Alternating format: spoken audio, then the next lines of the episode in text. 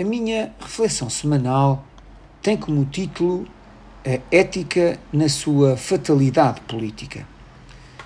O ambiente político que pairou por estes dias no espaço mediático reforça a ideia de uma certa bipolaridade de realidades que confunde e desvaloriza uma atividade que desde já a reconheço como muito nobre.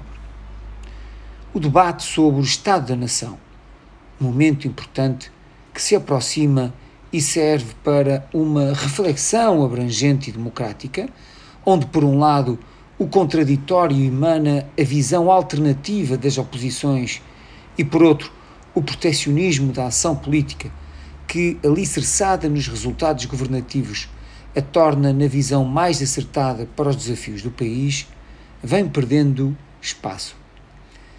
Ora, apesar desta dialética democrática, a espetacularização de determinados episódios de corrupção na política faz do tema obrigatório e presente. O papel da justiça, que nos termos observáveis tem tido condutas desviantes e pouco esclarecedoras, vem contribuindo para uma ideia de que as frequentes ingerências têm intentos bem definidos. A interpretação do contexto será sempre construída com base na eficiência e eficácia da justiça.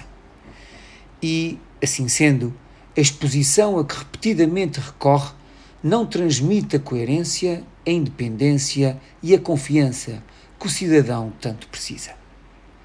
Não obstante, o comportamento da justiça, que neste âmbito é muito questionável, urge observar o papel ético do político. De nada o interessam os anos, poucos ou muitos, pois a maturidade de um político terá de ser sentida na alma no respeito pela responsabilidade das consequências da sua ação. Os padrões comportamentais que vários agentes políticos protagonizam periodicamente não dignificam a democracia.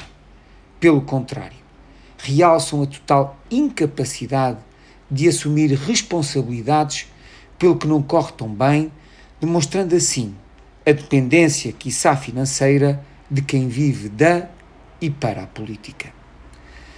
O cruzamento da ética da responsabilidade com a solidez interior que caracterizam a ética da convicção não fará de político um santo, mas fará do homem autêntico o homem político.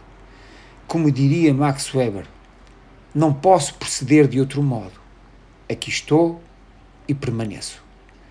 A todos os ouvintes, o resto de uma boa semana.